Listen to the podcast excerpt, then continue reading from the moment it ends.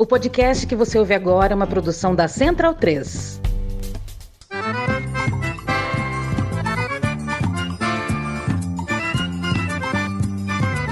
Começa agora com Gil Luiz Mendes, o seu podcast de futebol nordestino. É o Baião de Dois, aqui na Central 3. Então vai já pra sala que hoje tem Baião de Dois.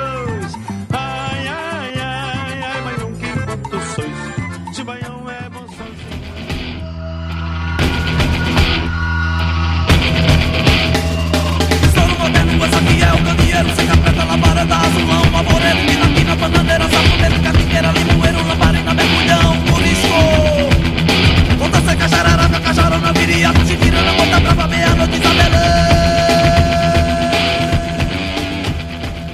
Baião de Dois no ar, eu sou o Gil Luiz Mendes, falando mais uma vez aqui dos estúdios Mané Garrincha, em São Paulo, né? Uh, Rua Augusta, com Oscar Freire, para mais uma edição do Baião de Dois. E hoje eu tenho o prazer imenso de trazer um cara aqui que eu tenho acompanhado muito na, na, na internet, no seu Instagram, no YouTube, no seu canal, que é o Robério Santos, do Cangaço na Literatura. Se você não conhece, vá atrás, que é bem legal se você tem interesse por esse tema sobre o cangaço, ou sobre o Nordeste como todo, que eu acho que o, o, a, a, o mote do cangaço explica muito o Nordeste de hoje, inclusive. Tem várias coisas que a gente consegue é, colocar a, em paralelo né, dos anos 20, 30, do começo do século 20 até esse começo do século 21 que a gente está vendo hoje. São quase 100 anos de, né, de um momento a outro. Mas que é bem interessante. Sei que eu fale muito, deixa que, que ele se apresente aqui.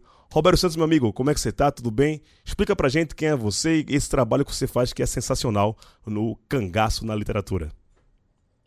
Gil, obrigado aí pelo convite. Tô uma felicidade muito grande. O tempo é corrido, mas para o bem, para a cultura, a gente acha sempre um espaço. Ah, que maravilha. E quando você falou aí que você está na, na Augusta, é, é uma região que eu gosto muito, inclusive eu sempre, não sempre, mas às vezes quando eu, quando eu estou em São Paulo, eu sempre estou ali na, na esquina com a Rua Ipu, com Augusta, no, no hotel pertinho aí. Sim, aqui do lado do estúdio.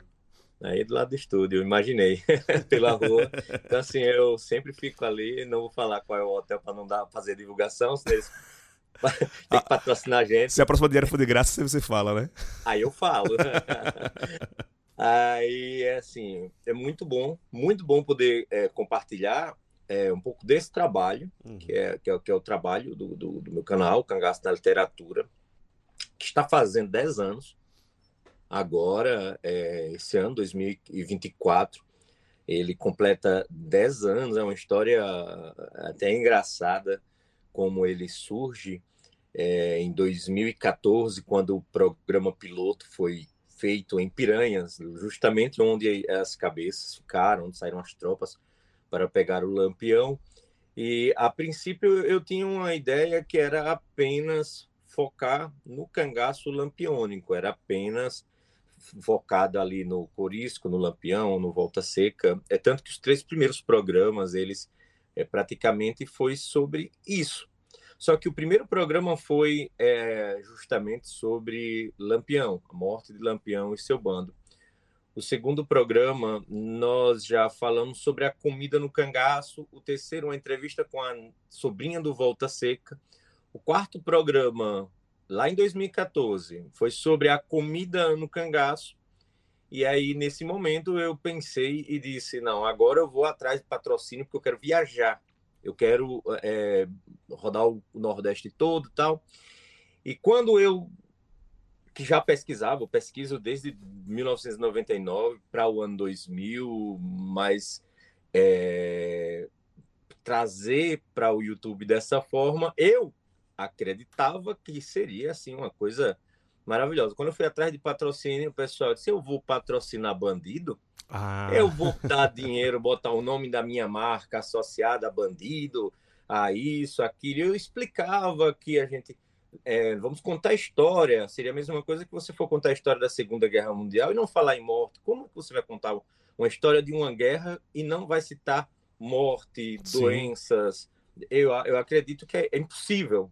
É, chega ao ponto de ser impossível. Então, você narrar os fatos não é venerar os fatos. Uhum. E aí eu perdi o, o, o mote mesmo e acabei desistindo lá em 2014. E aí em 2017 eu resolvo é, sair de casa, é, ir até uma cidade aqui vizinha, que é não é tão vizinha assim, mas é, é perto, que é Nossa Senhora das Dores. Você é de Itabaiana, E- né? na- em Sergipe, né? Sou Itabaiana, Itabaiana, é verdade. terra da verdade. cebola. Itaba- Itabaiana, Sergipe. Itabaiana, porque tem Itabaiana na Paraíba Também, também, também, é. é Sergipe. Então, acabei saindo de casa na maio de 2017 para gravar um programa sobre eh, Lampião foi ao cinema. Que aí é a história que Lampião chega em Nossa Senhora das Dores, no ano de 1929, eh, pega um carro, entra num carro, o cavalo dele é levado pelos cangaceiros, mas ele entra num carro, vai de carro até a cidade vizinha, que é Capela, e em Capela ele faz as estripulias, ele pega dinheiro, ele vai ao cinema, senta, não gosta muito do filme, sai do cinema, viaja, passeia pela cidade e segue estrada. Então, eu fui fazer esse programa e naquele momento eu entendi que não era só é, contar biografias, contar onde nasceu, onde cresceu, onde morreu, mas também as histórias que estão a- a- ao redor, porque quando eu vou falar do cinema lá em Capela, eu vou falar da origem do cinema na cidade, eu vou Uhum. falar sobre esse momento pitoresco, sobre o telégrafo, sobre o trem que chegou lá e tal, se não era focado apenas no cangaceiro Lampião, mas em tudo que envolvia o local, a cidade, as pessoas e etc. Então, eu resolvi não fazer um canal apenas focado sobre o cangaço lampiônico, mas o cangaço em geral. Uhum. Com o passar do tempo, eu entendi que só o cangaço não era, não era é importante, mas não era suficiente para que as pessoas entendessem todo o ciclo do cangaço, porque para tu entender o ciclo do cangaço, você vai ter que entender as brigas por terras, as Sim. vinditas, as vinditas principalmente, que é muito comum no- no- no nosso sertão, as, a, a seca e a O governo fome, Vargas, como um todo, né? Que passa quase todo. O período do cangaço é quase todo no período Vargas também, né? É, mas aí é onde está o cangaço, ele não nasce com lampião. Sim, exatamente. Isso que eu queria falar pra você. Me explica um pouquinho pro pessoal o que é o cangaço, porque muita gente não, É. não entende é, o que é aquele bando de, de, de pessoas que eram nômades, né? Que rodavam todo, todo o sertão. E não existia só o bando lampião, existia vários bandos de cangaceiros. Explica um pouquinho melhor isso. É bem interessante esse ponto, porque é, como Lampião é o cangaceiro mais divulgado, porque ele foi filmado, ele foi fotografado, ele acho que é o, o, o- único que- cangaceiro mesmo, assim, bando que foi filmado, Uhum. é, deu entrevista, foi fotografado quase desde sua infância, dos 10 anos de idade até sua cabeça, e a cabeça ficou 30 anos em exposição, e, e tantos filmes sobre ele, tanta, tanto artesanato, tanta música, tanto, tanto assim. Como ele é o popstar nesse sentido de, de, de ter muito conhecimento, as pessoas focam e acham que Lampião, é, o cangaço é apenas Lampião. Eu digo a você que Lampião e o seu ciclo ali lampiônico, ele não passa dos 10% do que foi o cangaço. Uhum. E parece ser pouco, mas não é. O cangaço, é, no Brasil, ele surge basicamente no século XVIII, como é dado como, por exemplo, eu escrevi a biografia desse cangaceiro, que é o cangaceiro é, José Gomes de Brito, que é o famoso cabeleira de Pernambuco, do teu Uhum. Pernambuco, nascido Sim. nascido em Glória de Goitá, é, a terra do Mamulengo. Para quem não conhece, já estive várias vezes lá. Mata Sul, Agreste ali, eu conheço a, área É. Agreste, ali é a região das canas, Exatamente. ali, do- dos canaviais. Quipapá, Somente do Una, aquele lado, lado de baixo ali. É, no caso, Vitória de Santo Antão. É, exatamente, exatamente. Então, assim, é, é, são, é uma região riquíssima em história. Inclusive, tem um personagem que nasceu também em Vitória de Santo Antão. Vitória de Santo Antão, não, é em Glória do Goitá. As pessoas às vezes confundem, mas ele nasceu em Glória, que é o Madame Satã, Sim, inclusive virou filme é, com Lázaro Ramos sim, tal. da boemia Quem do Carioca, assistir, né? É, quem quiser assistir ele, muita gente não sabe, ele é nordestino, pernambucano, nascido em Glória do, do Goitá e fez toda a história lá, ali pertinho do- dos Arcos da Lapa, ali naquela região ali perto da escadaria Celeron, tinha uma, ele morava ali naquele trecho ali na Lapa. Então, assim, é uma história muito, muito fantástica. Então, o cangaço ele surge basicamente nesse período é, entre 1851 e mil, 1751 e 1786. Por que esse período? Que é o período de nascimento e morte do, do Cabeleira, que seria esse primeiro cangaceiro, primeiro a montar um grupo com o próprio pai. O pai era bandoleiro. O cangaço ele é, é tipicamente nordestino. Qualquer movimento de banditismo fora do estado, do, fora de, de, do Nordeste, ele já não é já não é chamado de, de cangaço. Ele já recebe outros nomes. Pode receber o nome de pistolagem, jagunçagem ou jagunços, mas não cangaceiros. Então, o cangaço ele surge nesse primeiro momento por vinganças, profissão. Existem várias formas. Quer dizer, com profissão, você acaba é, não tendo espaço é, fora de um grupo que se arma para sua proteção, caso tenha feito praticado algum crime. Por exemplo, o, o cangaceiro Ângelo Roque, o famoso Labareda, ele teve a irmã, a irmã ia fugir, foi abusada, dizem, uns dizem que ela foi abusada, outros dizem que ela apenas ia fugir, e um rapaz que era policial pegou e acabou ficando com ela e, como dizem aqui, tirou o cabaço. Uhum. Pegou, a, tirou a virgindade da menina e o Ângelo Roque não gostou dessa história e foi da parte. E o delegado disse que que era para ele fazer a mesma coisa que o policial fez com a irmã dele, para ele fazer com a irmã do policial como uma vingança. Aí o Ângelo Roque, não, não quero fazer isso. E aí ele foi e executou o, o amante lá da irmã. E aí ele começou a ser extremamente perseguido e ele sozinho pelo mundo, aí ele cai e vai para o bando de Lampião é, na década, acho que 1928, entre 27 e 28, ele acaba chegando ao bando de Lampião. Então, assim, existem outras formas. Então, a princípio, o Cabeleira entra por coação porque o pai já estava no mundo do crime e o pai volta para sua residência e o convida é, já com, com, com, com a idade sua final de sua adolescência para ingressar nesse nesse grupo armado. E aí é montado esse primeiro grupo organizado onde eles atacam Recife em 1773 eles atacam Recife eles atacam a região. E aí no, no ano de 1786 o Cabeleira é preso é, em Jaboatão. Ele, entre Jaboatão, eles é, dos Guararapes, que também é um tema muito bom para você convidar um especialista sobre a, a batalha os holandeses. Eu, é, as batalhas. Eu sou de Candeias, que é o bairro que, que fica em Jaboatão. É. Então já, eu conheço bem essa história também lá dos holandeses, das pessoas. ah, eu tô falando, é, então mais ou menos. Você tá falando pra, pra, pra, todo o público. Eu, eu conheço a história, você pode contar à vontade aí. Pô, não, mas aí vamos focar aqui no, no cangaço, que é muito bom. Então, esse, esse princípio. Aí muita gente diz assim, mas por que, né, que surgiu justamente ali em Pernambuco?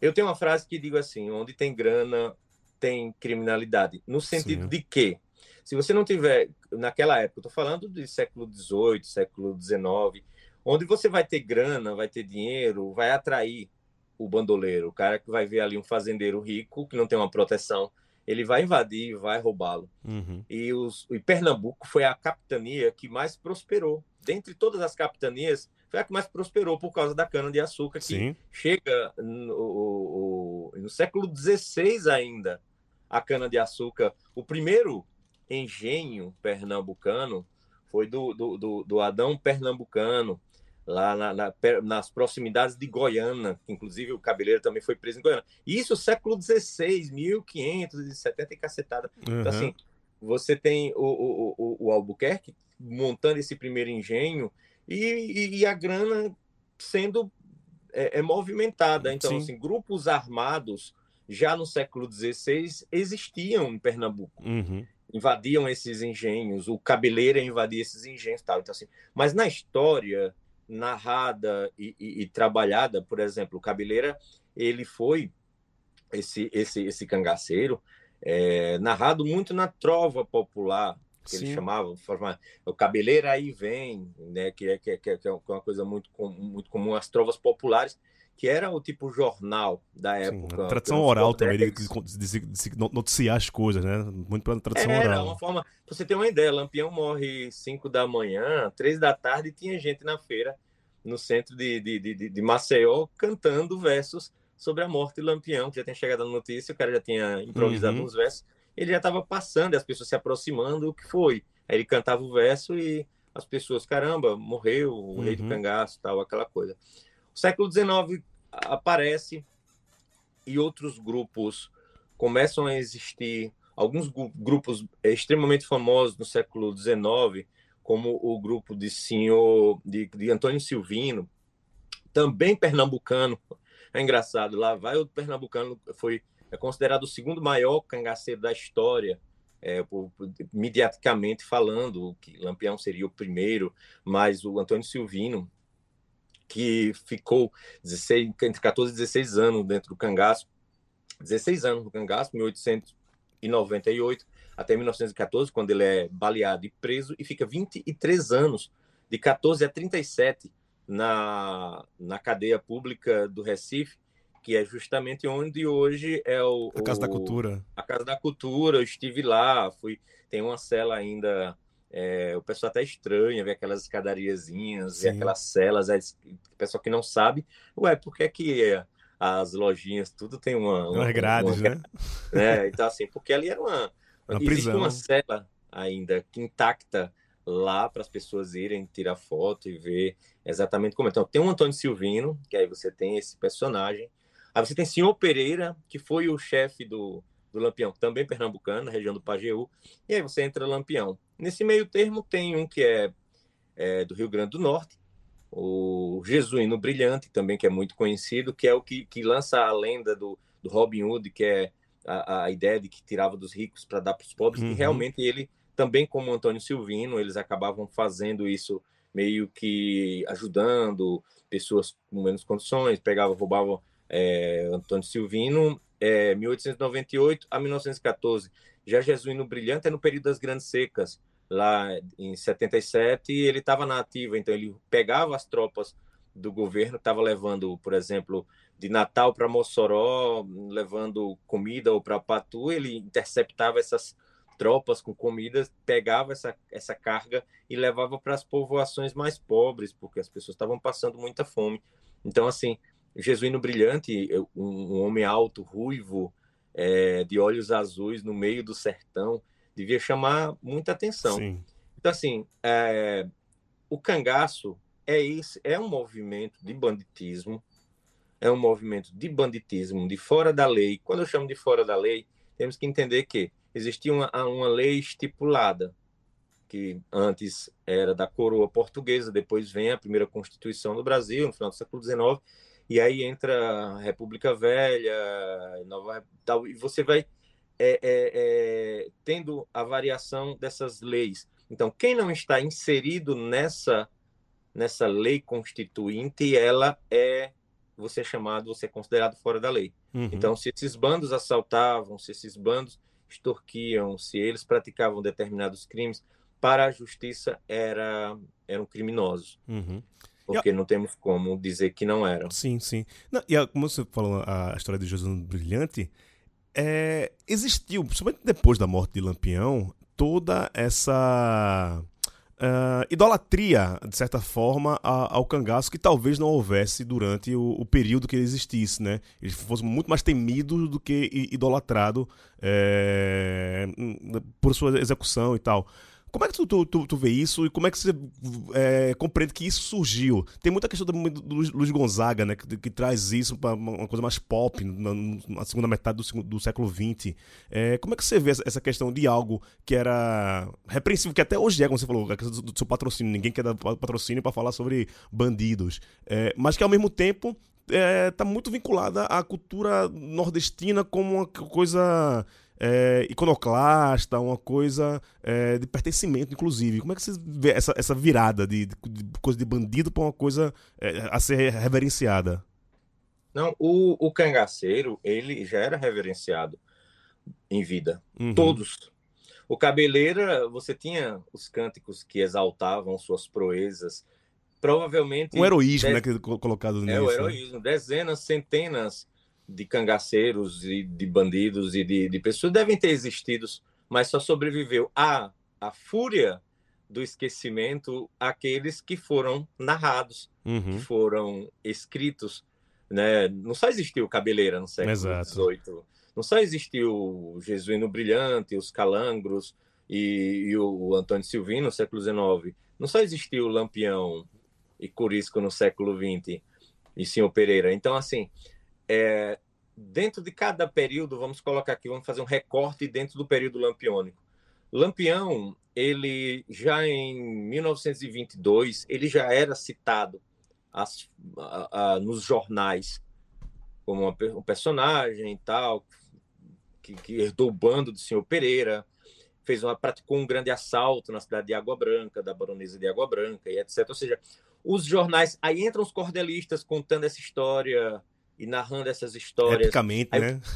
Aí você vai ver, e isso eu tô falando de 22, Lampião morre em 38, 16 anos depois. Em 22 já é artesanato, as pessoas começam a fazer os bonequinhos do, do artesanato, assim como, por exemplo, uma criança no século XX com a grande é, expansão midiática cinematográfica estadunidense com os cowboys, as, as crianças brincando, ninguém queria ser o índio, só queria ser o cowboy. O cowboy era Aham. o, o, o cara que matava os índios, que tomava as terras dos índios, que, que, que destruía uma nação.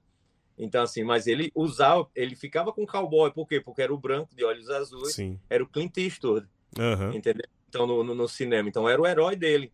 E qual seria, qual é a diferença desse cowboy, desse cara que, que matava os índios, que, que estuprava, que, que, que, que adentrava em terras indígenas, inclusive, é, agora recentemente um filme muito bom Do Martin Scorsese, né? do escocese, assassino da Lua Da- das da- Flores. É, Lua das Flores, Assim, isso. Que é de Lua das. Flores, Uhum. que inclusive conta essa história é, é, é muito bem trabalhada sobre essa expansão para o oeste, a chegada da- das pessoas para a questão do petróleo lá na Uhum. região indígena, tá assim, é, é, é de uma importância muito grande. Então, assim, voltando para lá para o cangaço, Lampião ele foi biografado em 1926 já. Então Uhum. já existia livro numa livraria, se chegar na livraria, tá lá o livro, Lampião.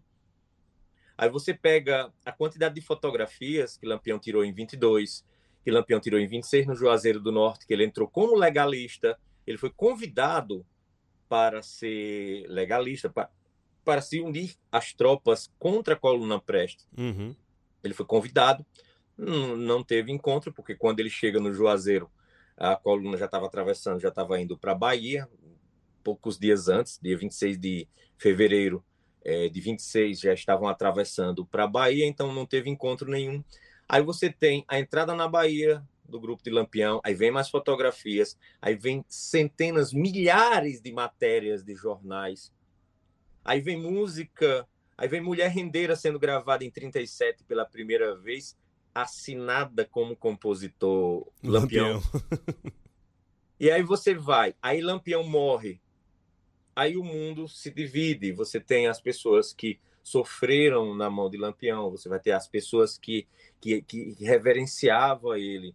Então o tempo vai passando, aí em 50, aí vem Benjamin Abraão, filma Lampião é, com seu estado maior, de boa, sem matar ninguém. As pessoas esperavam ver crianças sendo degoladas, é, é, eles batendo uns nos outros. Aí vem um lampião é, tomando banho, passando perfume, rezando, Dançando. comendo, conversando, dançando, entrevistando, simulando combate.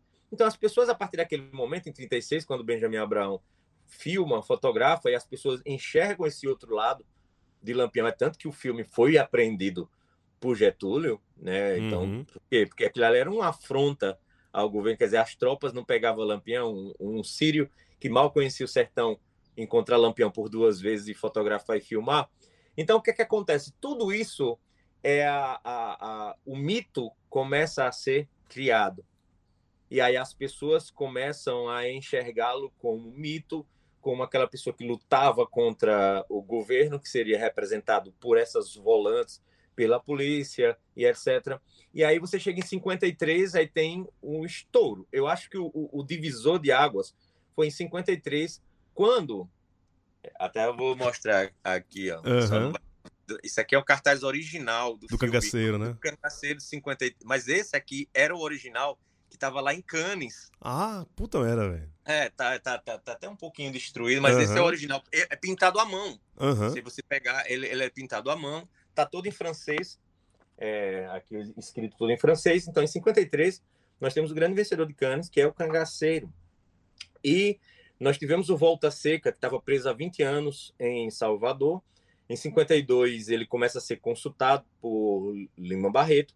E o filme é, é, tem a consultoria do Cangaceiro, né, do Volta Seca. E ocasionalmente o filme vira um sucesso. E a partir daquilo ali começa a, acho que já temos quase 80 filmes e agora em janeiro de 2025, é, eu e Frederico Pernambucano de Melo fomos consultores. é, na verdade, é inspirado no livro dele, que é Guerreiros do Sol. Que é Eu maravilhoso esse fui livro. consultor junto com, junto Uhum. com ele, que é uma nova novela da Rede Globo, no qual eu faço parte dessa Aham. novela, é, como consultor histórico. Então, veja, maravilha. vem de lá de 36, vem as fotografias, vem 36. Por que, que eu estou focando apenas mais em fotografia em vídeo? Porque as pessoas são mais visuais. Você pode escrever um jornal inteiro contando a história de alguém, Uhum. mas quando surge uma foto, A imagem pessoas muda. correm. Uhum. é para ver aquela foto. É como Antônio Conselheiro. Antônio Uhum. Conselheiro, você contava todas as histórias dele, mas eram histórias. Quando surge a primeira fotografia dele morto, os jornais estamparam. Todo mundo queria ver Quem aquele era, homem né? que brigava no norte, como era chamado Nordeste Norte, né? Aquele homem Uhum. como Ma- Machado de Assis escreveu uma crônica incrível sobre ele e falava justamente disso. É, ele começa contando a história de uma mulher chegando na banca de revistas, de jornais e perguntando: cadê a foto do homem que, que briga no norte? Que era um desenho, era uma- uma- uma- um desenho do Antônio Conselheiro, que não tínhamos fotos dele ainda. A primeira foto foi Flávio de Barros, em 1897, acho que foi no dia 6 de outubro de 1897, com ele já morto, eles desenterraram, Uhum. tiraram foto, cortaram a cabeça e voltaram a enterrar o Antônio Conselheiro. Então, assim, as pessoas, muitas vezes equivocadas, eu digo equivocadas por quê? Porque algumas pessoas elas não entendem o cangaço, mas também eu não critico de forma alguma Sim. quando alguém quando alguém faz um artesanato, quando alguém, por exemplo, o cangaço é o assunto mais estudado no Brasil, é o que mais tem livro. Você n- n- nem conto, nem conto quantos livros sobre o cangaço, cordel, música, artesanato, tudo. A quadrilha junina, a pessoa diz, odeio o cangaço. Por exemplo, esses que não me patrocinaram são os primeiros a vestir o filho de cangaceiro para dançar quadrilha junina. Sim. E, a, Entendeu? Aham. Ah, e até o modo da, da quadrilha, é, o nome já se fala, é uma quadrilha, né? Já vem da, da- questão de, de, de banditismo, né? Que era uma- Não! Não? Então explica melhor. Não, a quadrilha, é, é, na verdade, vem do, do termo, de, vem de quatro. Seriam Sim, dois a casais, quadra. aham. é, de quadra, porque, na verdade, é uma dança francesa que já era dançada em dois casais, que trocavam de casais. É tanto que se você parar para pensar, as quadrilhas clássicas, você já percebeu que a roupa da mulher, ela lembra aquelas roupas do século Da, da, XVIII, da Belle Époque, aham, sim. francês, né? Aquela, aquela Belle Époque. Você percebeu também que as, a, a- nas quadrilhas... Você já dançou quadrilha junina? Muita. Oxe, já, eu já fui padre, já- só não fui noivo, mas o resto que, que tem na na quadrilha já foi Você já todos os personagens. percebeu que, que, que, que na quadrilha, por exemplo, fazendo esse paralelo entre a quadrilha original francesa, até com a introdução do acordeon, que é um, um instrumento francês Uhum. e tal, é, se você parar para pensar, a, a, a dança francesa, ela acaba, a cultura francesa e essa dança e outras coisas, acaba influenciando a cultura nordestina em, diversas, em diversos fatores. Um Sim. deles é justamente essa quadrilha tal, que ela existe ainda na França, ela era dançada nos salões do, do- do- dos palácios, palácios, Versalhes, né? Aquela coisa. No YouTube, se você pesquisar quadrilha francesa, você vai ver a dança, você vai perceber muita coisa muito parecida. Ah, que legal. Por exemplo, por exemplo, as marcações na quadrilha, a quadrilha nordestina. Sim, a lavantua, na rie, até essa parte de palavras são palavras francesas. Não, são palavras francesas, Uhum. não é? Muito São interessante. palavras, são, são, são palavras francesas. Então acontece o seguinte, tem essa, tem essa, aí vem a, a, a influência nordestina. Aí você vai entrar com com o padre, o casal, o casamento, que vai ter o noivo e a noiva. Essa questão de do canga... Muitas vezes tem algumas quadrilhas mais clássicas, antigas, que ela vinha o cangaceiro para fazer o casal, Sim, fazer ele casar, forçar eles a casarem, né? exatamente. Aí vem o, aí vem O pai o da padre, noiva, tá? Aí vinha o, o pai da noiva, que era, era a representação do coronel. coronel. As encenações não era só essa, existiam outras encenações, o ébrio, etc. Mas aí não vem, não vem ao caso. Mas a mais clássica é a do casamento, chama Casamento do Matuto. É tanto que virou um spin-off. O, o, o Casamento do Matuto, que surge provavelmente dentro dessas quadrilhas juninas, ele vira é praticamente um spin-off. Ou Sim. seja, o Casamento do Matuto, ele existe nos períodos juninos em algumas cidades, inclusive na minha cidade, é separado. Às Sim. vezes até no circo. Uhum. No circo tem o casamento do Matuto, que aí tem toda uma encenação. que você- É um teatrinho para introduzir A dança. Aham. que é uma, uma dança. Então, assim, é, é, é impressionante. Aí você entra o, o, o- o cangaceiro é, é, como personagem. Tem quadrilhas juninas que todos os homens são vestidos de cangaceiro, à exceção do noivo e do padre. Sim. Você já percebeu? Já. Todo mundo. E a mulher com a roupa rodada. É quase como uma junção mesmo da cultura francesa da cultura ah, brasileira, né? Essa, essa união do cangaço com a dança francesa, Uhum, né? uhum. Dos grandes salões de Versalhes. Então, assim, pode procurar no YouTube que você vai encontrar Boa. essa dança original e você vai dizer, meu Deus do céu, como parece. Qual é- qual foi- E você vai perceber que são dois casais que estão lá, Sim, no caso, são sim. quatro. Ô, Roberto, voltando para a, a, questão do cangaço, uma coisa também que muito tinha, você falou de- de- dessa questão do que levava as pessoas a entrar no cangaço como profissão, como. Mas também tinha ah, uma, uma questão. é, nesse período ali de, de gr- grandes senhores de, de terras, né, os, os coronéis, que usavam o, cangaço como é, milícias particulares, né, para tomada de terra de, de, de- inimigos. É, conta um pouquinho é, como era essa operação, mais ou menos, do, da, da, da burguesia pegando é, esses cangaceiros que muitas vezes eram advindos de pessoas muito pobres, né? E usando como um exército particular. E, e com- como era também dar essa- essas guerras né, de, por território na- no Nordeste no- nesse período. Mas can- aí não seriam cangaceiros, seriam jagunços. Jagunços, né? Inclusive, Graciliano Ramos, no Grande Sertão Veredas, ele deixa bem, bem claro, até eu brinco, que se Graciliano fosse nordestino, não seriam jagunços, seriam cangaceiros Uhum. ali. Porque, na verdade, o, a diferença entre o jagunço e o cangaceiro, e você tem a diferença entre o pistoleiro, o jagunço e o cangaceiro. Explica o pra gente aí. o jagunço e o pistoleiro, ele tá bem mais próximo. Por quê? Geralmente o pistoleiro, ele é uma espécie de ronin. Ele age sozinho, ele é contratado, ele executa e sai. Ou seja, ele, ele é pago para fazer um serviço, por exemplo, matar um inimigo político ou um inimigo de alguma forma, ele vai, executa e sai. Ele não fica preso É a fazer. né? Se esse jagunço ou se esse pistoleiro passa agora a conviver nessa fazenda, a fazer a guarda pessoal desse coronel e etc., ele deixa de ser agora o pistoleiro e passa a ser jagunço. Jagunço vem de jargunço, que, que, que é, é uma, um tipo de arma medieval, uma arma muito antiga.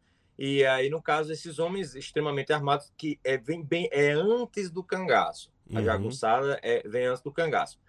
Já o cangaceiro, ele não é, convive, ele não vive dentro de uma fazenda com um coronel sendo utilizado por ele. Cangaceiro só responde a cangaceiro, ou seja, o chefe dele é tipo assim: você tem o grupo principal do Lampião, Lampião é o chefe daquele grupo ali. Aí você tem subgrupos, aí tem Coris, que é chefe de um subgrupo, Zé Sereno de outro subgrupo, e aí você vai pegando vários subgrupos, são chamados subgrupos e tal.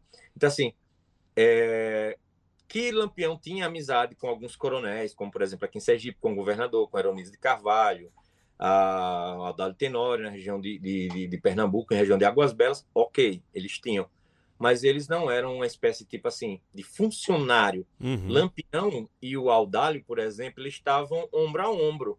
Sim. Audálio tinha os, o, o- tinha, tinha jagunços dele, tinha homens de confiança na sua, na sua fazenda, e etc. Mas não eram exatamente cangaceiros. Uhum. Então, nós temos que entender que, que, que existem esse- esses três perfis. O pistoleiro que anda Uhum. sozinho, o jagunço que, que é, é liderado pelo fazendeiro ou chefe político, ou às vezes a mesma coisa, que vai dar no mesmo, e você pega o cangaceiro, que é uma espécie que ele é mais livre. O cangaceiro, por exemplo, o jagunço, ele consegue ir até a cidade. Ele vai com o coronel uhum. até a uhum. cidade, cinco, seis jagunços ali extremamente armados, com armas curtas quando vão na cidade, fazendo a proteção dele ali, volta para sua fazenda, geralmente muito no interior. Já o cangaceiro, ele não é urbano, ele não anda, ele não faz essa defesa uhum. do, do, do, coronel. O cangaceiro faz defesa do seu chefe cangaceiro. Uhum. Tipo, tipo, o Juriti faz, faz a defesa de Lampião com o grupo armado. Então, um faz a defesa do outro, mas todos focados ali, por exemplo, no chefe cangaceiro. Por isso, justamente, que há essa diferença. Muitas pessoas confundem, inclusive em jornais, é, quando vão falar Lampião e seus jagunços. Não, não são jagunços. Uhum, uhum. Tem essa diferenciação. São cangaceiros. Ô, Roberto, né? e, e, havia confronto entre grupos de, de cangaceiros né, nesse período? Ou, ou, havia um respeito entre, entre os grupos? Me explica um pouco sobre isso. Todos os subgrupos, eles eram é, saídos do grupo de Lampião. Uhum. É, isso agora focando aqui no, no, no, Lampião. Você tem Lampião, monta o grupo, ele herda o grupo em 1922, já é um, um, uma subdivisão. Uhum. Senhor Pereira e Luiz Padre, que comandava, praticamente o senhor Pereira comandava esse grupo, que Lampião pertencia. Uhum. Padre Cícero convence senhor Pereira a deixar o cangaço. E senhor Pereira dá o bando a Lampião. Vê, vê que era o, o mais esperto, era o mais forte dentre eles e diz assim, ó, toma, é teu. O bando é teu. E então, o que é que acontece? Isso eu estou resumindo. Tô... Sim, sim, não entrando nos detalhes. Né? É, é muito longa. Quando chega mais ou menos em 1930, começar a entrar mulheres no bando. Mulheres. Maria Bonita uhum. entra primeiro, praticamente junto com sua prima Mariquinha, e entra Dadá e etc. Aí acontece uma briga logo em seguida entre Volta Seca e Corisco. E Corisco monta o primeiro subgrupo. Aí Corisco diz: Ó, quem quiser ir comigo, vamos. Aí eles. Foi só uma discussão, mas continuou, amigo de Lampião. Ele monta outro grupo, que de certa forma era interessante, porque você tinha ali, vamos supor, supor cinco, seis subgrupos. Aí um estava atacando em Pernambuco, outro estava atacando na Bahia, outro estava em Sergipe, outro estava ali, tal e eles, de época em época, eles acabavam, através da rede de, de informação que eles tinham, que eram os coiteiros, que era uma espécie de, de grupo de WhatsApp dos coiteiros, eles mandavam para um coiteiro, um coiteiro mandava para o outro e dizia assim, tipo, daqui a 15 dias, em tal lugar, todo mundo se reunir. Foi o caso, por exemplo, da Grota do Angico. Uhum. Os, os subgrupos já estavam se reunindo, por exemplo, o grupo de Zé Sereno já estava na grota no momento ali da, da morte de Lampião. O grupo de Angelo Rock não estava, o grupo de Corisco estava do lado tentando atravessar para vir para a grota, o grupo é, é, de, de, de, Moreno estava lá para o lado de Tacaratu, ou seja, é, é, é, é, basicamente isso. Então, assim, dentre os subgrupos do bando de Lampião, eles não tinham não tinham briga porque não tinha nada, é porque eram, eram praticamente filiais, uhum. eram um candidatos SA. Então, eles, eles eram uma espécie de filial. Então eles não, não tinham por que brigar um com o outro. Uhum. Porém, existiam outros grupos, outros grupos armados, que em algumas ocasiões eles chegaram a, a trocar tiros, confundindo com polícia, porque a volante se vestia muito parecido com cangaceiro. Uhum. Aí o que é que acontece? Tá o, vamos supor, tá o grupo de Zé Sereno aqui, tá o grupo de Zé Sereno, e aí eles dão de cara com um pelotão. E aí eles não vão parar para perguntar: vocês são cangaceiros ou vocês são é, volantes? Não vai parar, é bala. Uhum. Aí começam a trocar tiros. Isso aí, alguns casos é, já foram citados, inclusive, já fiz programa sobre alguns casos como esse, e é interessante. Tem um, uma história muito interessante. É, nós tivemos um cangaceiro que não era do bando de Lampião, que é um, era um cangaceiro é, advogado. Se formou direito, tal. Por questões políticas, intrigas pessoais, ele acaba adentrando e montando um grupo, tal. Tem até um livro maravilhoso, até estou olhando para ele, está aqui na minha estante, que é o Guerreiro Togado, que é o, o, a história de Augusto Santa Cruz. Então, Augusto Santa Cruz virou uma espécie de lenda no, no sertão, é, com seu grupo armado, tal, tal, tal, paralelamente ao início do período lampiônico. Uhum. Aí o que, que acontece? Lá para, entre, na Paraíba, tal, na região. É, se não me engano, entre Souza e Patos, ali é uma região de maior atuação dele. Alguns anos depois, ele deixa o cangaço e passa a ser juiz, faz concurso, vira juiz, parece, e, e vai para a cidade. Um dia ele estava atravessando uma estrada, atravessando uma estrada, e um grupo de cangaceiro de Lampião para a estrada para parar o carro que vinha. E aí o Santa Cruz reconheceu, por causa das fotografias, reconheceu o Lampião, desceu do carro, olhou para Lampião e disse assim: Você sabe quem eu sou?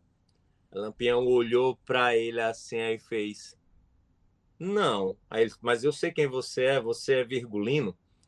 Aí disse: E você quem é? Aí disse: Sou Augusto Santa Cruz. Aí Lampião pediu para todo mundo baixar as armas, esticou a mão, disse assim: era queria, meu sonho era conhecer você. Porque você é uma lenda, tem um respeito. Esse, abra, abra, abra, abra e, e deixa o homem passar. Rapaz, você vê. O, é, a, havia o respeito a, entre. Uma ética, uma ética uhum. é, coisa. Inclusive, é, esse trecho tá, tá relatado no, no, no livro, né? Guerreiro Togado e outros, outros livros também, outros jornais. Assim, é, é, é impressionante. Mas a briga mesmo era dos cangaceiros com a volante, uhum. com a polícia. Entendeu? Eles não tinham por que travar brigas entre, entre grupo, eles, né? Entre eles, porque para eles eram cangaceiro, mesmo não sendo do grupo de Lampião, por exemplo. É tanto que existiam outros grupos e ao invés deles brigarem entre si, eles se uniam. Por exemplo, você tinha Sabino, Sabino tinha um grupo, eles se uniram várias vezes é, outro, os Marcelinos, por exemplo, lá na região de Barbalha, que eles foram inclusive assassinados, foram forçados a cavar as próprias sepulturas, tá? tem toda uma história dos Marcelinos, já estive lá na sepultura deles, né, no cemitério lá do, dos Marcelinos. Então, o que é que acontece? Eles não brigavam entre si, uhum. eles iam para praticar um crime. Era mais interessante, por quê? Porque eles tinham pensamentos iguais, uhum. eles tinham pensamentos parecidos. Por que brigar? Mas não, não, existia uma causa, assim. Né? O cangaceiro não tinha uma causa ideológica, política. Era uma, uma questão mais. É, não sei, mais de capital mesmo, de, sobrevivência, de, de, de, dinheiro. Não só isso, ó. Eu vou, eu vou, eu vou contar. Esse aqui, esse livro. É, é, é um dos meus, meus livros do Volta Seca. Aí, assim, ó. Eu coloco aqui: havia nove formas de se entrar no cangaço. Primeiro, vingança. Aí vem. É, Jesuíno brilhante. Entra no cangaço para honrar a família, construindo em torno de si uma aura de herói, onde o mote era basicamente se vingar daqueles que lhe causaram algum malefício ou alguém que viesse a, a conhecer. O tio de Jesuíno Brilhante foi executado. Ele foi, foi executado na região lá de Pão de Açúcar, é, que, é, que, é, uma região pernambucana, chamando de Pão de Açúcar. Eu sempre fiquei na dúvida se seria Pão de Açúcar aqui. Eu acredito que seja aqui ou a Pão de Açúcar lá, lá perto de Taquaritinga do Norte. Não sei se é distrito de Taquaritinga. Estou na dúvida ainda. Então, é, o, o tio de Jesuíno, o José Brilhante, foi executado. E Jesuíno queria mesmo a vingança uhum. total desse tio. Aí vem refúgio. Angelo Roque, após ver sua irmã sendo desvirginada por um soldado, como eu falei instante, acaba com a vida desse e foge para não ser preso ou até morto. Daí a necessidade de mudança de nome, levando ao Cunha de Labareda, que era interessante. Eles usavam apelidos para não serem reconhecidos e a família sofrer. Uhum, represálias. É, é, represália. Meio de vida. Lampião é o principal exemplo. No início de 1919, agrega-se ao grupo de Senhor Pereira e continua com mais dois irmãos, Antônio e Livino, a praticar saques herda o bando em 4 de junho de 22 na Fazenda Feijão, em São José do Belmonte. Ou seja, meio de vida. Lampião, perguntado no Juazeiro, por que tu não deixa essa vida? Ele disse, se tu tivesse um negócio e tivesse se dando bem, você largava? Aí o jornalista, não. Eu digo, então, eu não largo o cangaço. Coação. Volta Seca não cometera crime algum antes da entrada no cangaço. Foi forçado a se incorporar em fevereiro de 1929 aos 10 anos de idade, para a princípio, lavar cavalos do bando, dar recados. Já no dia 1 de abril de 29, aparece empunhando arma devidamente paramentado numa fotografia. Com 11 anos já, que ele é de Uhum. fevereiro, 18 de fevereiro. Sequestro. Dadá afirma que foi levada a contragosto para o universo do cangaço, assim como a cangaceira Dulce também. Eram Uhum. levadas à força para o cangaço. Heroísmo. José Gomes. Foi ensinado desde cedo pelo pai né, a, ser a ser homem de respeito, bandido feroz e nome para ficar na história. Ou seja, o pai transformou, quis transformá-lo em um herói, colocar mesmo na cabeça dele Uhum. que ele fazia era um ato de heroísmo, né? De tipo assim, nós estamos aqui lutando, matando é, e tal. Aí vem vocação. Muitos cangaceiros movidos à curiosidade seguiram para o bando, assim como aconteceu com Velocípede de Poço Redondo e outros cangaceiros que realmente desejaram ir para o cangaço. Teve um cangaceiro, por exemplo, Zé de Julião, era casado, já casado de igreja com sua esposa, e os dois entraram para o bando de Lampião. Uhum. Ela morreu na Grota do Angico, a cangaceira Nedina, e ele era o cajazeiro. Castração. O único exemplo é Arvoredo. Castrado não viu outro meio de viver a não ser a proteção é, das armas do cangaço, que era interessante, né? que na verdade era uma forma de proteção, como acontece ainda hoje. Sim. Você pega nos morros, né? Você tem. Muitas vezes o chefe de uma facção criminosa não pega nem numa faca.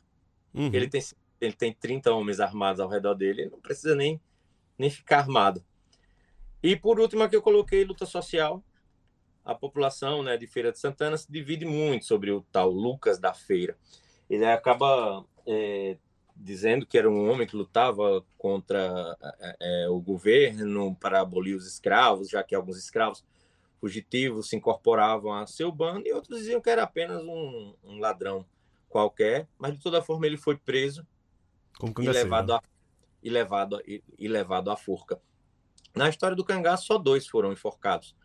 É, nós temos exemplos de enforcado, que é o Cabeleira e o Lucas da Feira. Nós temos exemplos de suicídio, cangaceiro que não aguentou o tranco e se matou mesmo. Isso aí é, é- é- é conhecido bastante, como foi o caso de um cangaceiro. No momento da prisão do Antônio Silvino, ele disse que já tinha sido preso em Fernando Noronha. Para quem não sabe, Fernando Noronha Era um, hoje tá um- um- um grande presídio.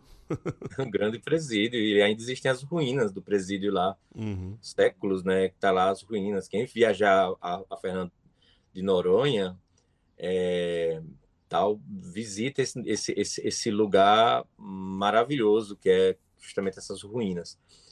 Você tem tantos casos de, de, de, de morte mesmo natural dentro do cangaço Uhum. morte por picada de cobra, morte é, por emboscada, sobrevivência e morreu velhinho, escondido, sem que ninguém soubesse onde ele estava. Então, assim, a história do cangaço, é, como eu falei no início, ela não é para ser reverenciada. Eu nunca vou Uhum. apoiar o- um crime de Lampião, por exemplo, a entrada de Lampião na cidade de Queimadas, na Bahia, e a execução de sete soldados. Ah, mas mataram, os soldados mataram o pai dele, ele estava se vingando ali deles. A vingança, ela só, só existe se por acaso você matar meu pai e eu te matar. Sim. Isso é uma vingança. Se você mata meu pai e eu mato meu irmão ou outra pessoa, eu não estou me vingando. Sim. Eu tô, eu tô apenas expondo a fúria né, dentro de mim com algo. Então, é como eu sempre disse, Lampião nunca se vingou, porque Lucena, que mata o pai dele, morreu velho, idoso. Sim. né? Então, não, não, não, não tem uma vingança. Corisco não se vinga de Lampião, matando a família na Fazenda Patos. Não, não houve uma vingança.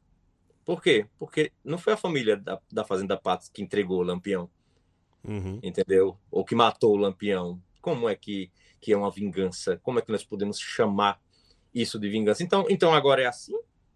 Então agora alguém comete alguma coisa comigo, eu mato alguém, quer dizer, o cachorro do meu vizinho da direita mata meu gato, aí eu mato o cachorro da vizinha da esquerda e digo que estou me vingando. É. Não, isso não é uma vingança Uhum, uhum. é crime. Então, assim, é, a história do cangaço, nós não podemos passar a, a mão na cabeça dos acontecimentos desse tipo de, de, de, de fato. mas também nós não podemos deixar isso de mão. Sim. Nós temos que estudar, nós temos que entender os acontecimentos, nós temos Uhum. que, que publicar livros, artigos, programas, Uhum. é, entrevistar pessoas que viveram na época, é, ver fotografias, que é uma forma incrível de se provar algo, muitas vezes, Uhum. é justamente uma fotografia. É, você vai ver que realmente, é, por exemplo, eu encontrei uma fotografia de Lampião com barba. E aí eu postei essa fotografia, o pessoal deu uma polpa. Não, isso é mentira! Porque essa foto aí deve ter sido de inteligência artificial. E porque que Lampião ele não usava barba? O Lampião ele tirava a barba todo dia pela manhã. Eu perguntei, né? Mas, mas onde foi que você tirou essa ideia que Lampião barba? Tu não tá vendo Lampião aí? Aí mostrei o vídeo, no vídeo do Benjamin Abraão tem uma cena que ele tá de barba, ele olha assim de lado, dá para ver que ele tá com a barba. Aham. E aí o que, que acontece? As pessoas, por terem crescido dentro dessa caverna de Platão, onde só viam o Lampião sem barba, então a partir do momento que ele encontra agora o Lampião com a barba, ao invés de dizer, nossa, ampliei meu conhecimento, ele diz, Nega, você né? Tá mentindo. Uhum, uhum. Hoje mesmo no Instagram eu postei uma foto de Maria Bonita, ela de braços cruzados, assim, ó, uma foto acho que ninguém, poucas pessoas tinham visto essa foto. É tanto que tá um pessoal lá dizendo, nossa, eu nunca vi essa foto, Uhum. nunca vi, nunca vi, nunca vi, nunca vi, nunca vi. E aí vieram no privado me dizer, cara, essa foto aí foi por inteligência artificial, né? Eu digo, por que? tá Não, cara, eu- eu peguei essa fotografia numa revista é, da época, de 1937, que foram feitas poucas edições numa cidade do interior alagoano, por Uhum. exemplo. Alguém conseguiu essa fotografia, provavelmente com o próprio Benjamin, deve ter comprado uma cópia dela e jogado lá no jornal. O jornal saiu poucas edições, ficou lá, caiu na mão de alguém, passou por filho, por neto, bisneto chegou para mim e eu digitalizei a foto e postei lá.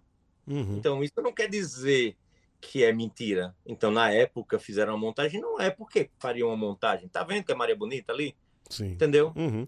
Du- Tem muito disso. Só duas questões, eh, aproveitando que você, você falou por último. É, a questão das mulheres no cangaço. A Adriana Negreiros até lançou um livro recentemente, né? Tem uns cinco anos, acho, mais ou menos, sobre da- das mulheres do cangaço. Qual era o papel, Roberto, da- das mulheres dentro do, do cangaço eh, em geral? No bando do Lampião, acho que outros, outros bandos também aceitaram mulheres também? Aceitavam. É, o, o Jesuíno, no, Maria Bonita foi a primeira mulher a entrar no bando de Lampião. Mas é, Jesuíno Brilhante já, já tinha a sua esposa é, no, dentro do cangaço, lá na, na Casa de Pedra, na Serra, lá em Patu, na região do Rio Grande do Norte, tem uma grande caverna que ele ficava e a família dele ficava lá. É, as mulheres, é, a partir da entrada de Maria Bonita no cangaço, elas começam a aparecer mais. O papel da mulher não era de guerreira.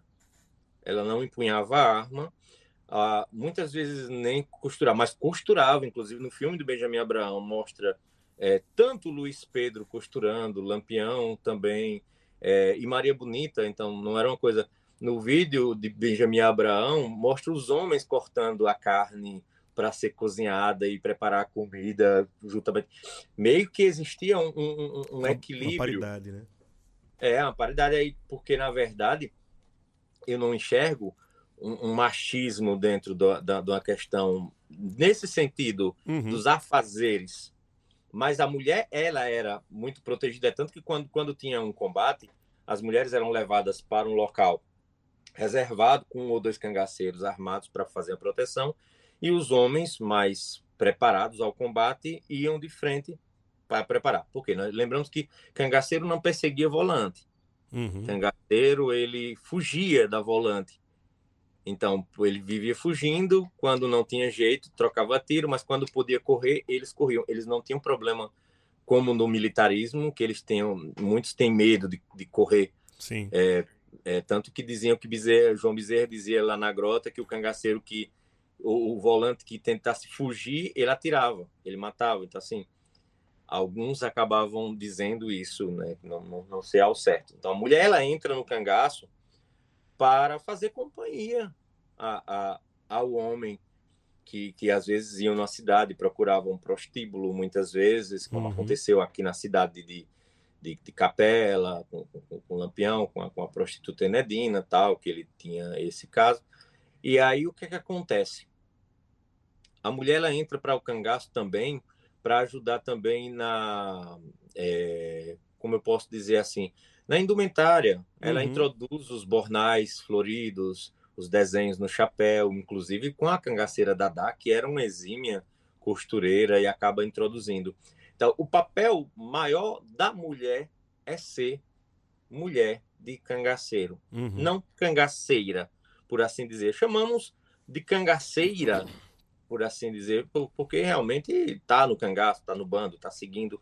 Mas elas não entravam em luta. A única mulher que empunhou arma mesmo para lutar foi a cangaceira Dadá, que ela empunhou arma justamente, é, provavelmente depois que Corisco fica aleijado do braço e incapacitado de atirar, ela empunha arma para sua defesa. Então, assim, já as outras portavam armas pequenas, armas de fogo pequenas, inclusive no vídeo do Benjamin Abraão mostra elas caminhando com arma, simulando atirar na direção do, do cinegrafista, e também pequenos punhais que elas acabavam andando. Então, assim, eu acredito que muitos, não, muitos acreditam que foi a perdição do bando, que aí o, o bando ficou mais vulnerável, porque não Uhum. conseguia fugir mais, e ele ficou mais, mais bobo né, com isso e ficou mais frágil.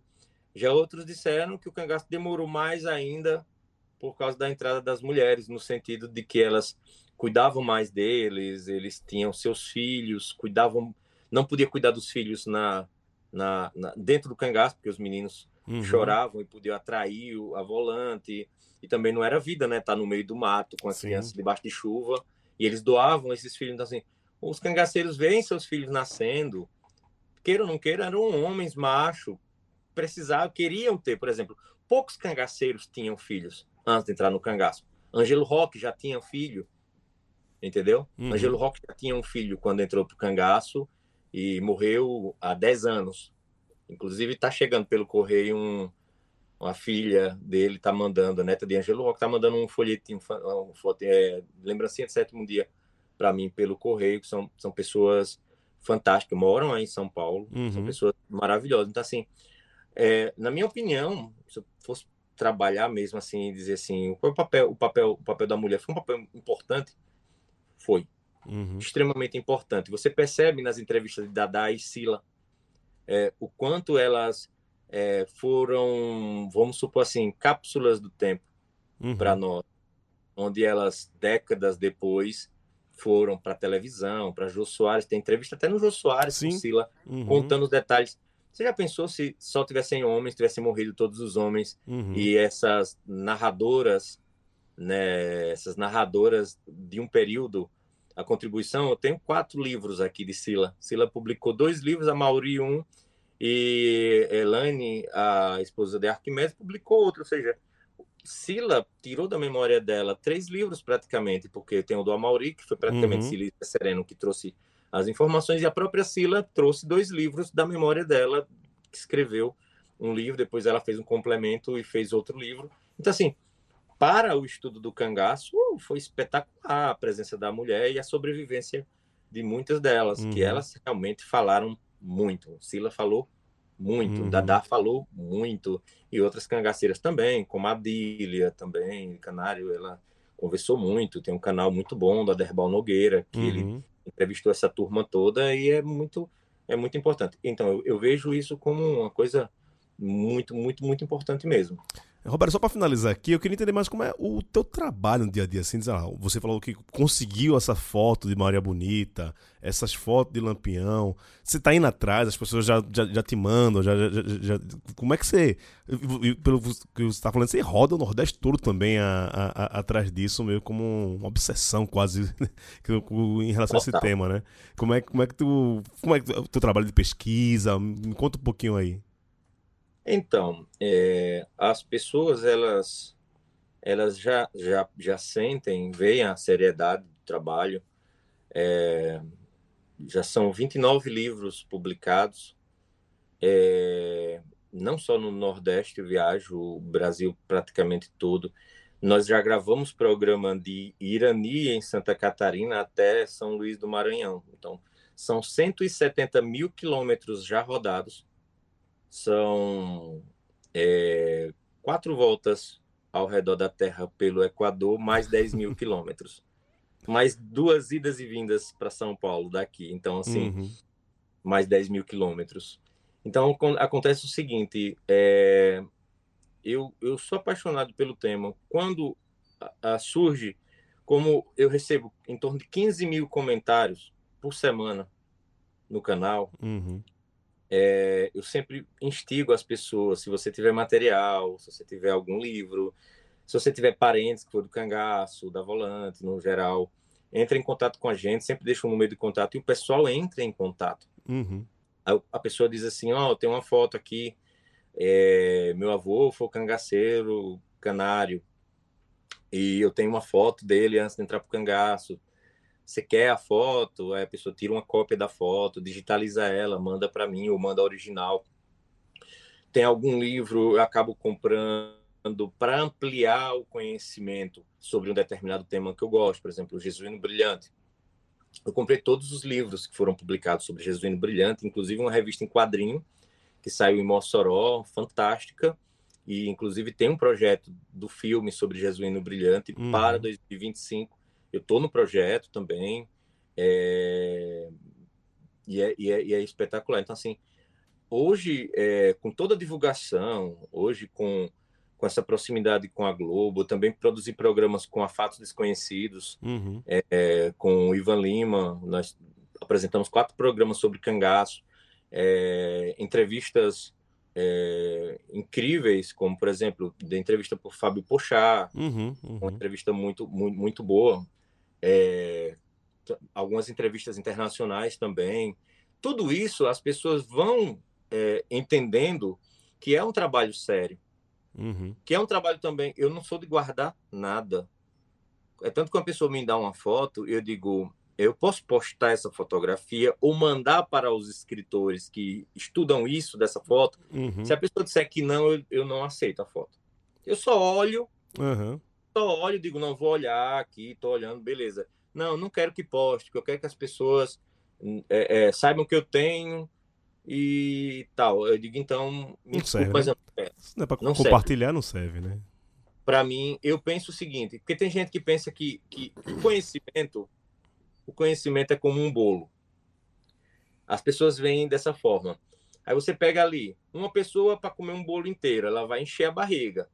Aí se forem duas, é meia barriga. Se forem dez pessoas, é um décimo. Uhum. Então parece, as pessoas acham que o conhecimento é um bolo que você corta e quanto mais pessoas sabe daquilo ali, menos você ganha. E eu não vejo dessa forma. Exatamente. Eu vejo o seguinte: quando uma pessoa, a- a- a- o conhecimento é, um- é o mesmo bolo, mas quando você chega agora para o conhecimento, o bolo dobra. Sim. Por quê? Porque agora é o meu conhecimento e o teu conhecimento. Às vezes você sabe uma informação mais, é, melhor sobre aquilo e você vai me passar a informação, eu vou te passar essa informação. Aí chega agora outra pessoa. Aí agora são três experiências. Aí agora são quatro bolos. Depois vai Sim. para oito, Uhum. 16, depois 32. Quanto mais a informação ela é divulgada, mais ela tem valor. É o que eu sempre, eu sempre digo a todo mundo. Um quadro que eu pintar hoje não tem valor nenhum. Para mim pode ter um valor afetivo, mas não vai ter um valor financeiro, estético, histórico e etc. O quadro que mais foi impresso na história, as duas pinturas que mais foram impressas na história são as duas mais valiosas, que são a- as duas pi- pinturas é, do Leonardo da Vinci, que é o- o- a Mona Lisa, a La Gioconda, e a Santa Ceia, que a Santa Ceia não é um quadro como a Mona Lisa, é uma Uhum. pintura na parede, na, no refeitório de um convento. Então, assim, são as duas pinturas mais reproduzidas. A, a Santa Ceia, de Leonardo da Vinci, ela é a mais reproduzida, a mais imitada, a, a, a que é mais copiada no sentido até de Star Wars, eu já vi uma Sim. Santa Ceia de Star Wars, então, assim, aquele formato, aquela, que, aquele formato, é, não quer dizer, as pessoas têm isso em mente, Sim. Santa Uhum. Ceia de Cristo foi daquele jeito ali, Cristo no meio, Aham. uma mesa grande, pode ter sido até no chão em cima de uma pedra. A, a. Exatamente. Mas, mas Leonardo da Vinci, ele, ele, ele, ele, ele, ele- ele fez a, a- a- daquela forma. Você pega a, a- outras pinturas, então, o que é que acontece? Pela lógica das pessoas de esconder as coisas, não era para publicar foto da, da Mona Lisa em livro, não era para estar Uhum. na capa de nenhum, não era para quando falar da Renascença não aparecer a foto dela. Pela lógica das pessoas, Uhum. é isso.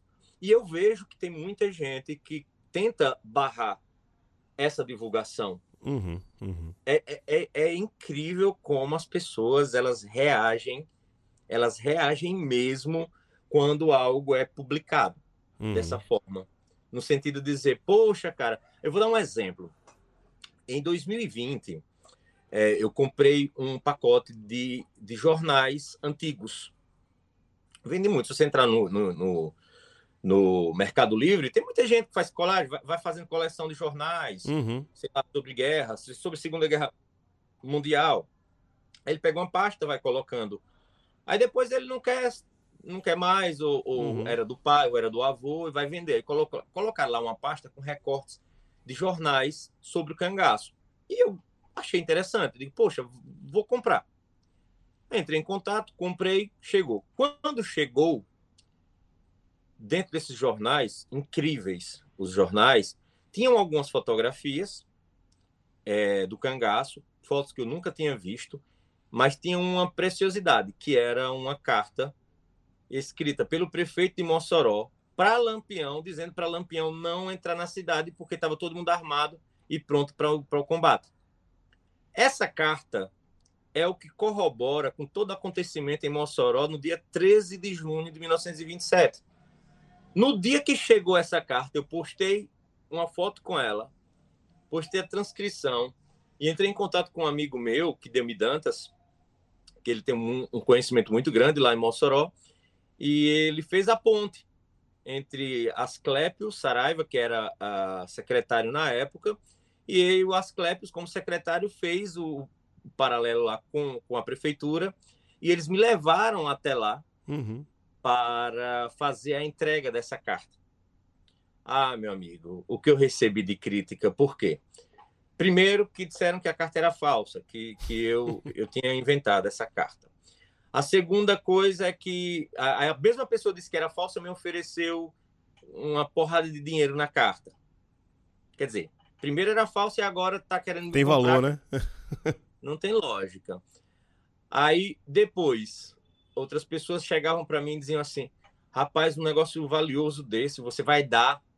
Eu disse, mas é melhor no museu, cara, para ir para o museu, para os alunos verem que aquilo ali, aquilo pertence à, à sociedade Uhum. moçoroense, não a Robério Santos. Sim. Então, assim, é, eu fiz isso e vou continuar fazendo quantas vezes algo chegar em minha mão. Nesse caso, eu tinha comprado, eu tinha toda a liberdade para levar, já que era meu. Mas se, se uma fotografia, como eu falei, chegar e eu não puder compartilhar, para mim não serve. Veja, se eu tivesse pego essa carta e colocado no envelope, guardado dentro de uma gaveta, qual seria o conhecimento? Ó, saiu matéria no G1, na Globo, no SBT, sei lá, o que você pensar de portal, se coloca, se você dá um Google, coloca assim, Robério Carta Mossoró, vai estar lá duas mil, três mil citações Uhum. em matérias é, em jornais do Brasil todo e até do exterior.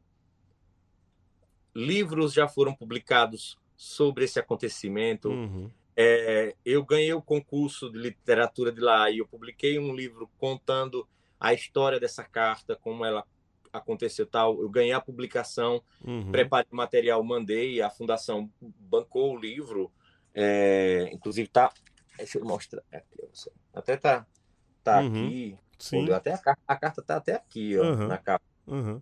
Aí o que é que acontece? Tanta gente passou a estudar o caso de Mossoró por causa desse acontecimento. As pessoas queriam saber como era o conteúdo das outras cartas, porque se essa carta era rechaçando, então teve outra carta de Lampião para Mossoró. Uhum.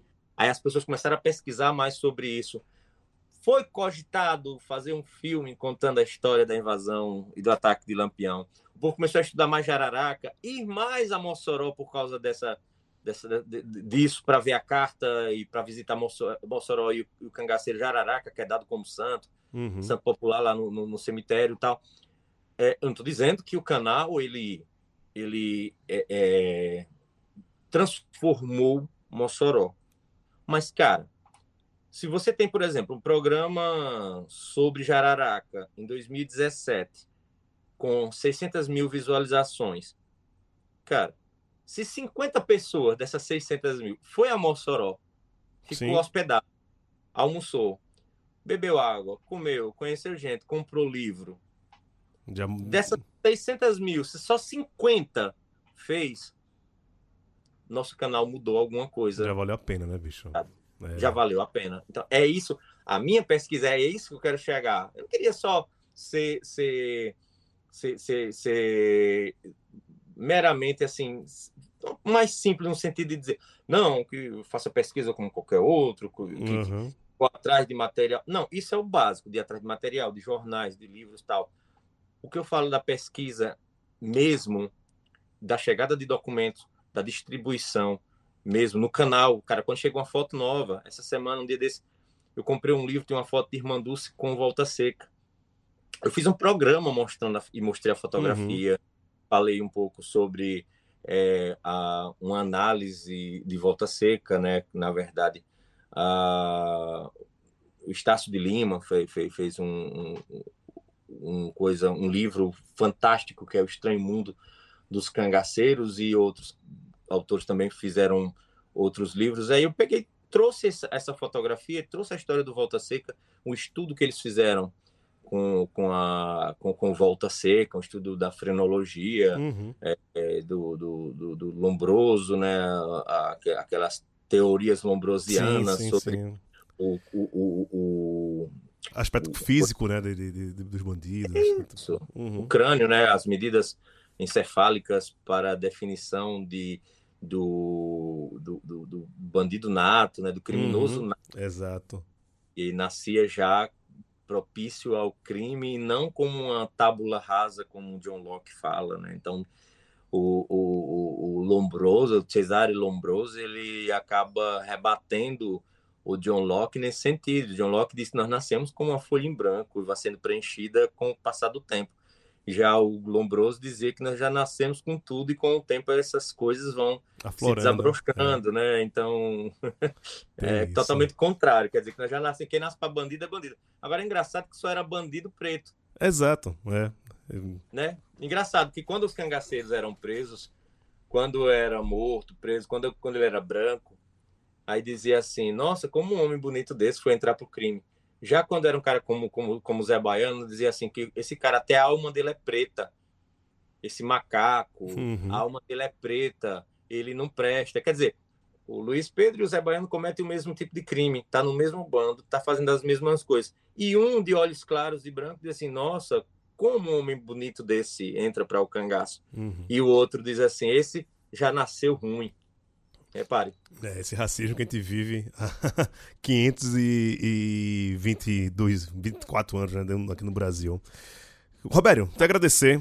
Obrigado, meu irmão. Sucesso mais ainda. Você que ainda não, não acompanha o Robério, aconselho fortemente você fazer isso. Quase 1.500 programas. Saiu ontem, 1.478, né? Sobre o. 1.500 fazer uma festa. Ah, aguardando que é o programa do 1.500. Tá já. chegando, tá chegando. Meu irmão, obrigado. E a gente tá junto nessa aí. Vamos continuar é, divulgando esse tipo de, material que acho que só fortalece o nosso querido Nordeste. Um abraço, meu irmão. Nosso Brasil, cara. É... Porque, caso muitas pessoas não sabem, nós temos livros publicados em alemão. Quando o Lampião morreu, saiu no Paris Soir, na França, saiu no New York Times, e as pessoas não sabem, jornal não é o país, tal, tal assim, não sei se não é o país, nem, nem sei se existia, mas o New York Times publicou uma coluna inteira sobre a morte do Lampião, e o Paris Soir, uma página de capa, com foto, com direito à foto de Zé Baiano, as mulheres ferradas e, e o bando de Lampião completo em Jaramataí, em 29, na capa do principal jornal francês na época. Era, o, era a Rede Globo da época, esse Sim. jornal, Paris Paris Soir. É tanto que todos os países do mundo, inclusive o Brasil, é, esse soir, que é tarde, eles acabaram influenciando a construção de muitos jornais. Jornal da É tanto que tarde. a tarde aham. da Bahia, a tarde de Pernambuco, a tarde, não sei, a tarde de Sergipe, a tarde de. Então, esse à tarde, que é essa ideia de tomar um cafezinho no final da tarde com lendo Um o jornal, jornal. um jornal tal. Então, assim, vem dessa influência, que é um jornal mais antigo, né? Que é Uhum. o Paris Soir. A tarde de Paris. Maravilha. Roberto, meu irmão, obrigado, um abraço. A gente se vê numa próxima aí. Valeu!